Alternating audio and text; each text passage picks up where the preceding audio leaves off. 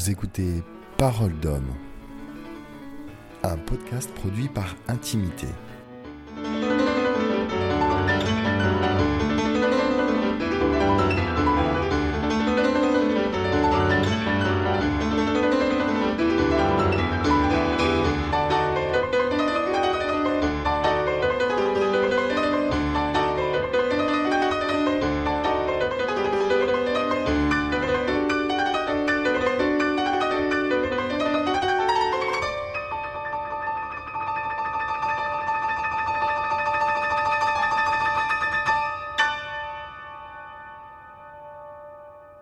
Nous sommes en mars 2018. Je suis parti marcher une dizaine de jours dans le nord de l'Espagne, seul. J'ai commencé la première fois ce chemin lorsque l'été où euh, ma femme m'a quitté. Là, je suis content en mars 2018 parce que j'ai programmé d'arriver au bout du chemin. Il me reste donc 10 jours de marche. Et là, c'est un peu la fin de ce chemin-là. Cela fait déjà une semaine que je marche et euh, j'ai une grosse étape. Il y a plus d'une trentaine de kilomètres à, à parcourir. Et donc je pars tôt. Peu de temps après mon départ, je me perds. J'ai un topo guide que je suis, mais là je me perds. Et je me retrouve euh, sur une sorte de colline qui surplombe un peu une zone commerciale de loin. Je sais plus trop où je suis. Et, j'ai l'habitude pendant ce chemin de, de, méditer. Et ce matin-là, je ne sais plus pourquoi, mais euh, en fait, euh, j'ai très envie de, de m'adresser à mon père. Je suis en train de marcher sur ce chemin en cherchant un peu ma route. Et je sens une colère monter en moi et je commence à parler, comme je le fais souvent quand je marche, en fait, à, à parler à haute voix. Et là, je m'adresse à mon père. C'est un vendredi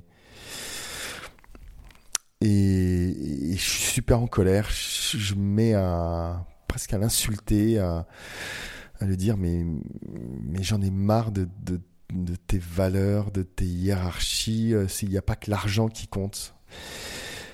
J'ai envie d'autre chose, j'ai envie d'autre chose avec toi, d'autres relations plus proches. J'en ai marre de ton inquiétude chronique. J'en ai marre de la manière dont tu parles depuis tant d'années à, à, ma mère, à ta femme. C'est insupportable. J'en ai marre de tout ça et j'ai envie de, j'ai envie d'autre chose et je peux juste dire ma colère, je la gueule à fond dans, dans, dans ce paysage. Et puis je commence à, à, pleurer parce que parce que je suis frustré, parce que je suis triste, parce que je suis en colère de de cette relation. Je, je viens d'emménager euh, enfin dans un dans un appartement qui est génial et euh, la première parole de mon père, c'est parce que je suis situé au premier étage et il me dit euh, ah au premier étage euh, il y a des voleurs qui peuvent s'introduire. Euh, et, moi, j'attendais juste à ce moment-là qu'ils me disent, mais c'est génial, mon fils, euh, c'est génial, euh, c'est magnifique, je suis tellement heureux pour toi que tu aies enfin un appart, tu trouves enfin un appart parce que j'étais jusque-là dans un studio depuis la séparation. Et non, ce que j'entends, c'est sa putain d'inquiétude, sa putain d'angoisse. C'est insupportable. Et, tout ça, ça remonte et je me mets vraiment à gueuler comme un putois comme ça. Euh. Et en fait, là, une autre galère me tombe dessus, c'est qu'en fait, j'ai téléchargé le PDF de, sur mon téléphone du, parcours. Et là, mon téléphone, je sais pas comment, il tombe en rade. Et il s'allume plus. Ou alors, quand je le rallume, il s'éteint aussitôt, quoi. Je me dis, ça y est, c'est parti pour la journée de la galère de chez galère, quoi.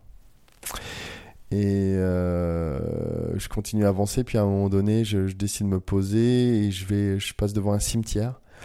Et euh, je vois qu'il y a des toilettes accessibles. Je, passe aux toilettes. En sortant de, des toilettes, je vois le, cimetière. En Espagne, c'est assez étonnant ces cimetières parce que c'est pas des tombes horizontales, ce sont des tombes verticales. En fait, c'est comme des columbariums avec euh, des plaques.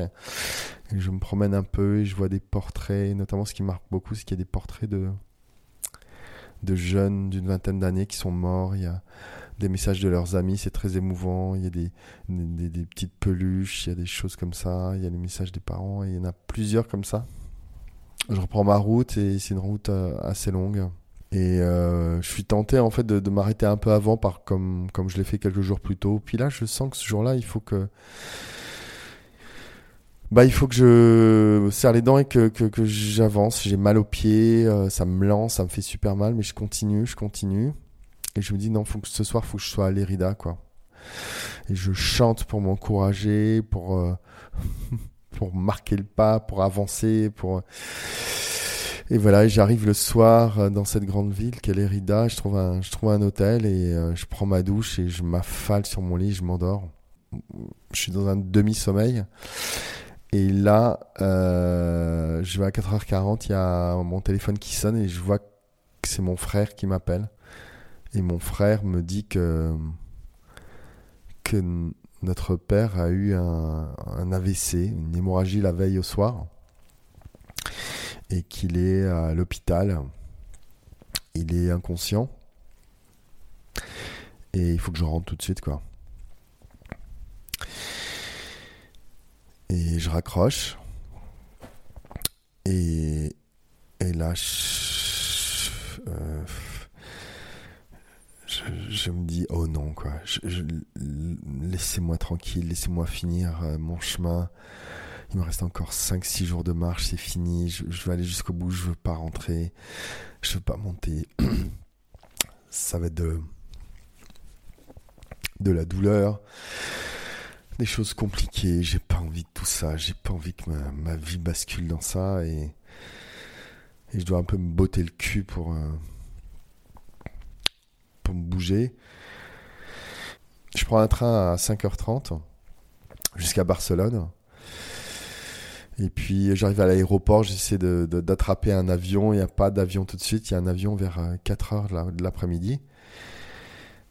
Et là, je, tourne un, peu en rond. Euh, je décide euh, d'aller au bord de la mer. Euh, je prends un taxi, je pars au bord de la mer. Et je dis arrêtez-moi à la première plage. Il, pleut ce jour-là.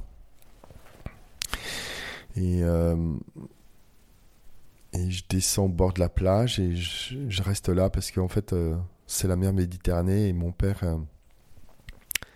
pour lui la mer Méditerranée c'est tout quoi. Il est né au Maroc. Et là, depuis sa retraite, il vit à Antibes et il passe beaucoup de temps là et, et il supporte pas Paris. Et, puis j'ai plein de souvenirs de bateaux avec lui. On a passé toute notre enfance à Antibes et,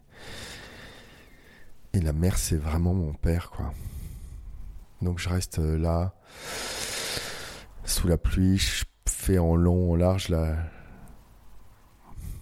la plage et je mes pensées sont, se bousculent, je, pleure à moitié, je, suis un peu sonné.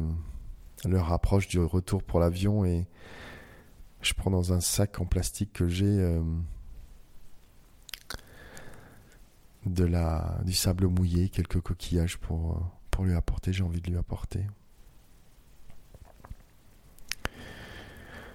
Je prends l'avion, J'arrive à Paris et je fonce à la pitié salpêtrière. Je me perds un peu. Puis finalement, j'arrive euh, devant un box. Il y a mon père allongé euh, sur le lit. Euh, l'arrière de son lit elle a été remontée. Il a la tête inclinée, penchée, puis il a la bouche complètement ouverte. Il respire d'une manière un peu mécanique. Il n'a pas d'assistance respiratoire. Il a un, tuyau dans les narines et puis il a une perfusion. Et je, dis bonjour à mon frère, à ma mère. Et, mon premier réflexe, c'est de me précipiter vers mon père et euh, je mets la main sur l'épaule, je le prends par les épaules, je sens la chaleur de son corps. Et je, m'approche de son oreille, tout collé, et je lui chuchote que ça y est, je suis arrivé, je suis là. Je suis avec lui, je le quitterai pas, je, reste avec lui. Et je lui dis aussi que je lui ai apporté un petit cadeau Et euh, je sors le sable mouillé que je mets dans une espèce de barquette pour verre qu'on met à l'hôpital, un truc un peu en carton. Je verse ça dedans et puis euh, ça sent bon la mer en fait. Je mets les coquillages, je lui dis voilà, je, je vais apporter ça euh, en cadeau. C'est la mer qu'il aime. On est samedi soir. Et a commencé à avertir euh, tous les proches là. Il y a mes enfants euh, qui arrivent. On est samedi soir et, l'équipe euh, médicale est super sympa, super accueillante et nous on dit qu'on veut pas quitter notre père et et donc, euh, on aimerait dormir sur place. Il disait ok, pas de problème. Et, euh, et en fait, on se colle tous les trois euh, de part et d'autre du lit. moi, la tête dans. Je colle mon front contre la main de mon père. J'essaie de dormir comme ça. Il y a mon frère qui est de l'autre côté, ma mère aussi, qui dort sur un siège. On est tous là, rassemblés un peu en meute, là, autour de mon père. Et le silence est et juste traversé de cette respiration euh, euh, profonde et très régulière et très mécanique. Quoi. À un moment donné, il y a ma tante qui est pourtant complètement athée, qui a l'idée, mais il faudrait peut-être appeler un prêtre. Et de fait, on appelle un prêtre, euh, c'est un prêtre de, permanence qui peut venir. C'est dimanche, mais c'était pas prévu, mais il peut venir et pour recevoir le sacrement des malades. Et pour mon père, et je me souviens, on s'isole dans dans une pièce avec euh, lui, ma mère et moi. Et il écoute et ma, ma mère, elle, dit euh, je, je, peux pas, je peux pas accepter qu'il meure, c'est pas possible. Et le prêtre écoute, il est là, il a des paroles de réconfort. Et moi, je me souviens, je dis à ma mère, mais tu sais, euh, tu vois, on est tous les deux à croire en Dieu, mais franchement, si Dieu il se manifeste pas maintenant là pour pour nous donner sa paix, pour enfin s'il se bouge pas le cul quoi s'il est pas là avec nous maintenant c'est que ça sert à rien quoi. C'est du pipeau de cette histoire quoi. Et je me souviens de ma colère et un peu l'espèce de, de, de,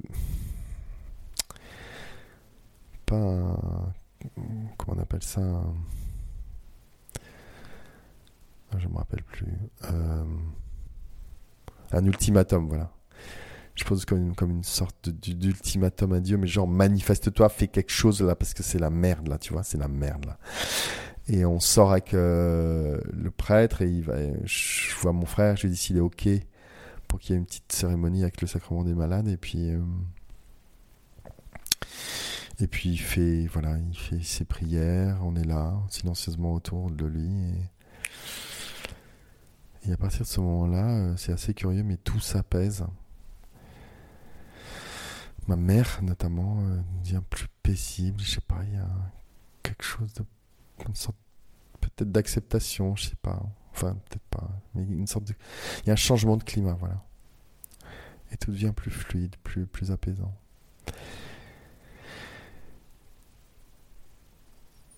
Euh, le soir, on sent que la fin approche parce que le médecin commence à, enlever en fait ce qui, ce qui normalement était destiné à un produit qui était euh, une perf qui était destiné à, essayer de faire dégonfler l'hématome parce qu'il a un hématome qui lui prend la moitié du cerveau quoi. Et on reste là avec lui. Il y a mon fils qui est là. Il y a mon frère et puis ma mère. Et vers minuit, euh, minuit et quelques, euh, il y a euh, mon père qui commence à respirer de manière plus espacée. Je fais un signe. ma mère, je sais plus où elle est, mais je me tourne vers mon frère. Je fais un signe avec la main en disant qu'il est en train de de partir, quoi. Je l'appelle et il se rapproche du lit et, il y a ma mère qui arrive aussi, et elle sent qu'il y a un truc, quoi. Et euh, mon fils est là, il est resté avec nous et euh,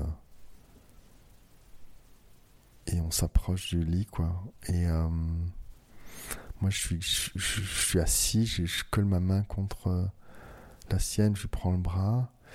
Il y a mon frère qui se met de l'autre côté, qui, lui met la main sur l'épaule. Et puis après, il y a ma mère qui vient, qui prend aussi l'épaule de mon père. Il y a mon fils qui est juste collé à nous, derrière la tête de lit. Et, euh, et, on, est, on est tous polarisés sur euh, la respiration de, de, mon père qui est, qui, qui est profonde, mais qui commence à s'espacer, quoi on, est comme accroché à ce fil de respiration qui, qui diminue, quoi. Et plus ça diminue, plus nous, on, commence à former une sorte de mêlée autour de lui. Euh, euh, ma mère lui caresse le visage, elle a la main sur euh, l'épaule de mon père. Moi, je suis collé à ma mère, je, tiens, la main de mon père, et je mets l'autre main sur celle de mon frère, qui met la main sur l'épaule de mon père, et on fait une sorte de cercle là. Qu'il soutient en quelque sorte. Moi, je sens ça comme ça, qu'il soutient. Mon père a fait longtemps du vélo et, on est là. je suis comme un supporter qui l'encourage sur euh, le chemin d'une côte, quoi. Et, qu'il est en train de gravir une côte super pentue, quoi. Et il est en train de la, il est en train de la monter et, et moi je l'encourage intérieurement. J'ai dit allez, allez, vas-y, vas-y, vas-y, vas-y, quoi. Et sa respiration, c'est complètement dingue, commence à s'espacer de plus en plus. Il y a de plus en plus de temps entre chaque euh, respiration. Et euh, à un moment, je crois que c'est la dernière, quoi. C'est très faible. Et non, ça continue. Et, lorsque je regarde son visage, on voit ce, teint un peu terne qui, descend sur son front et son visage. Et, et ses mains qui sont moins chaudes. Hein c'est la mort qui arrive, quoi. Et, euh, et à un moment donné, ça s'arrête.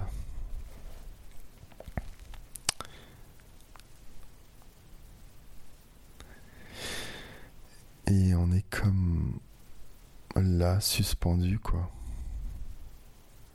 Euh, on le contemple, on le touche, on le caresse, on lui parle. Je lui parle et, et je peux pas le quitter des yeux.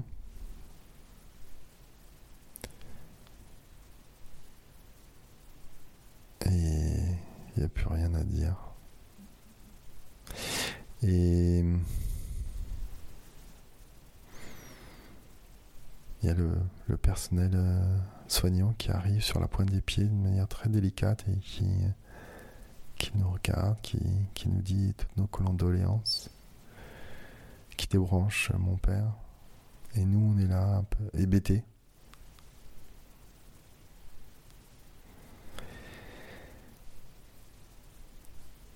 Et je sais plus à quel moment, si c'est euh, à ce moment-là ou un peu plus tard, j'ai l'impression que mon père euh, est arrivé au sommet de, de la côte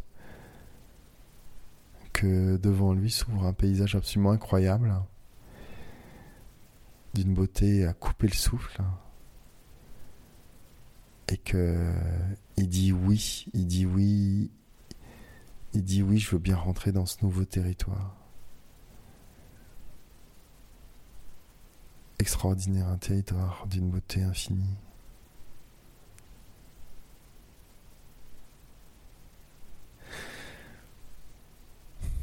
À un moment donné, le personnel soignant revient et puis nous dit que nous demande de, nous mettre un peu à l'écart dans une autre pièce parce qu'ils vont lui donner des soins et qu'on pourra le retrouver dans un dans une sorte de petite pièce chapelle là.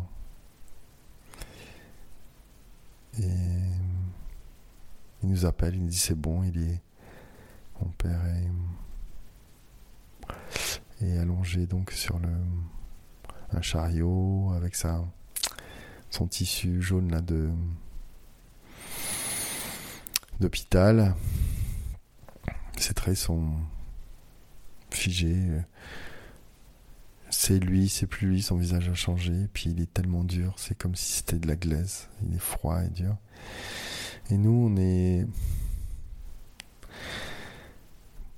Mon fils, euh, ma mère et moi, on est euh, un peu shootés. Euh. Je me souviens que on discute. je sais plus de quoi on parle, mais on discute assez gaiement autour de lui. On le regarde. On dit qu'est-ce qu'il veut boire un coup? On va à la machine, on va chercher du coca et d'autres trucs à boire. Et...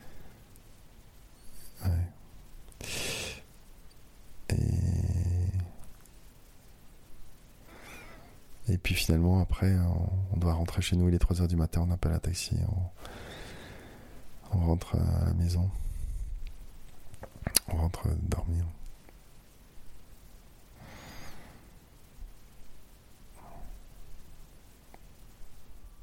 Viennent les obsèques dans le sud. J'en garde un souvenir assez nébuleux je me souviens de, de ma fille qui parle à l'église, euh, qui dit un mot sur son grand-père. Je ne sais plus ce qu'elle dit, mais euh, je me rappelle de son émotion, je me rappelle de son amour, je me rappelle de la justesse de ses propos. Et puis vient le moment d'aller au cimetière. C'est un moment très important pour moi parce que depuis bien des années, dans la famille, les gens ne se se font plus enterrer, ils se font incinérer. Moi, je trouve ça très dur parce qu'il n'y a pas de lieu de mémoire. Et là, on se retrouve euh, au cimetière d'Antibes, euh, devant euh, la tombe ouverte. Et on a mis de la musique, les Kilapayoun, c'était un groupe qui aimait bien ma mère, puis aussi Mission. Il aimait beaucoup le film Mission. Et on est là tous en, en silence, agglutinés autour du cercueil. Et puis ils finissent par descendre le cercueil. Et moi, ce que j'adore, c'est c'est voir où le cercueil est placé précisément dans, dans le tombeau avant qu'il referme parce que je me dis ça y est, il est là, je sais où il est. Et quand je vais venir le voir, je sais que je saurai exactement comment il est quoi. C'est seulement quatre mois plus tard que je retourne devant cette tombe, son nom a été gravé J'y vais avec ma mère parce que elle n'a pas été, euh, elle se sentait pas les forces d'y aller seule, donc on y va ensemble. On se perd dans le cimetière. Je n'arrive pas à retrouver la tombe. On rentre par la mauvaise entrée. Et, quand j'approche de la tombe, je suis saisi par une colère et une fureur contre mon père à nouveau. Et ça me, ça me, je, me dis mais c'est dingue quoi. Enfin bon, et donc je reste là, ma mère reste devant la tombe, elle, pleure, elle est, elle est émue, et puis moi je suis là avec ma colère, ma fureur contre lui, je ne sais pas trop quoi en faire. donc je reste là, je m'éloigne un peu de la tombe, puis je trouve un banc euh, un peu plus loin, et je, me pose parce que je trouve ça horrible de, de ressentir encore cette colère contre mon père, quoi. C'est ma colère à moi. Et, et, et, et je me remémore je me dis, mais qu'est-ce qu'il qu'est-ce qu'il y a de bon? Quel souvenir bon j'ai? Alors, euh, je commence à, faire revenir les souvenirs de bateau, parce qu'il adore le bateau. Et, je, ressens la gratitude pour, euh, pour son amour de l'océan, pour son amour des espaces où on voit la ligne d'horizon, son amour des grands espaces que, que j'ai reçus de lui je pars euh, deux jours plus tard pour euh, cinq jours de retraite euh, dans un monastère magnifique sur les îles de l'Érins. Les îles de l'Érins sont au large de Cannes. Je prends le bateau. Et ces îles de l'Érins, je, voulais être là. J'ai voulu être là pour me souvenir de mon père parce que quand on partait en bateau, on allait souvent jeter l'ancre euh, enfant entre les deux îles, Saint-Honorat et Sainte-Marguerite, et j'ai plein de souvenirs là. Je traverse l'île, je fais le tour de l'île, il y a plein de souvenirs qui remontent, beaucoup d'émotions. Puis je rentre dans le monastère qui est magnifique. Les frères sont là avec leurs habits blancs et, et marrons. Tout est calme, il y a des palmiers, il y a des grillons, ou des cigales. Il y a un cloître. Euh, et là, je rentre dans, dans ce temps de, de prière avec des prières de nuit. Et moi, je, je prie, je me baigne. Euh, il y a un office de la nuit qui commence à 4h30, qui se finit à 5h30. Et à 5h30, je sors, il fait encore quasiment nuit. Je vais à la pointe est de l'île et je me baigne. Je me baigne et je vois le, soleil se lever. Et le soir, après le dernier office, j'attends qu'il fasse nuit. Je vais à l'ouest, je vais voir euh, le soleil se coucher, puis je me baigne aussi. Et je me baigne à l'endroit où, euh, nous jetions l'ancre du côté de, l'île euh, Sainte-Marguerite. Je vois les bateaux qui sont là, j'entends les discussions qui courent sur l'eau, les rires. Et je suis là et tout ça est mêlé. Et à un moment donné, j'éprouve le besoin de, de, demander à rencontrer un moine. Je lui raconte ce qui s'est passé, toute la colère que j'ai eue contre mon père encore dernièrement en allant devant sa tombe. Et, il est impressionnant ce moine. C'est un bel homme. Il a les cheveux courts, une barbe courte aussi, poivre et sel. Il me regarde intensément. J'ai du mal à le fixer dans les yeux. Il m'écoute. Et puis à un moment, il, comme une expiration, il me dit euh, il faut simplifier tout ça. Euh,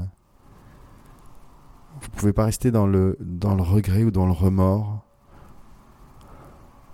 Parce que je, lui explique que, j'ai pris conscience aussi durant ce, séjour euh, chez les moines là que, que j'ai pas su être à l'écoute de mon père, de toutes les émotions qu'il qu'il traversait, de, de, tout ce qu'il ressentait, de, de douloureux sans doute, pour être comme ça. Et que moi j'étais toujours sur la défensive avec lui.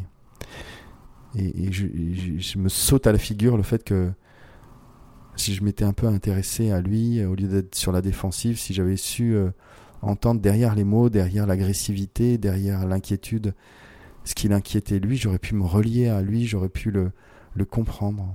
Et, et, ça, ça, ça me fait pleurer quand j'en prends conscience et, et j'en parle au moine. Il me dit maintenant, votre relation est terminée, enfin du moins sous sa forme que vous avez toujours connue. Alors, euh, maintenant, faut laisser les choses aller là. C'est fini, vous ne pouvez plus rien faire. Vous ne pouvez pas changer, revenir. C'est fini.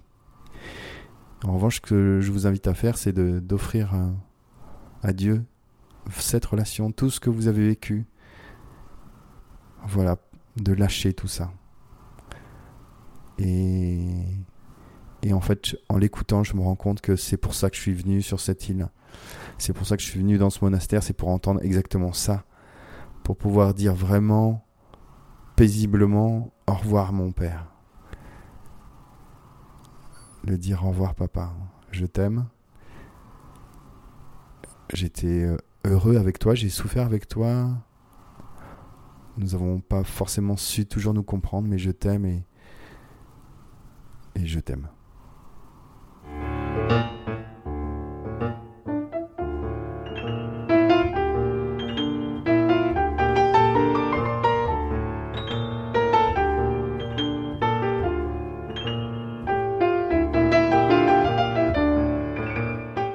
Cet épisode de Parole d'homme a été réalisé par Gilles Donada. Au générique, vous écoutez La danse du printemps, interprétée par Bin Wang.